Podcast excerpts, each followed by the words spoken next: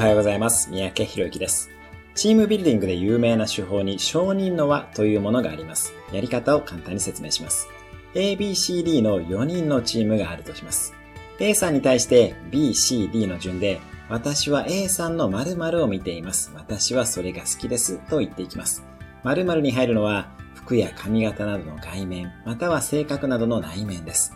例えば、私は A さんの温かい目を見ています。私はそれが好きです。とか、私は A さんの力強さを見ています。私はそれが好きです。などです。これを A さんに対して B、C、D の順に言い、次に B さんに対して C、D、A の順に言い、全員に言っていきます。好きな理由などは語らず、定型文の通りにスピーディーにやってください。理由を語り出すと終わりません。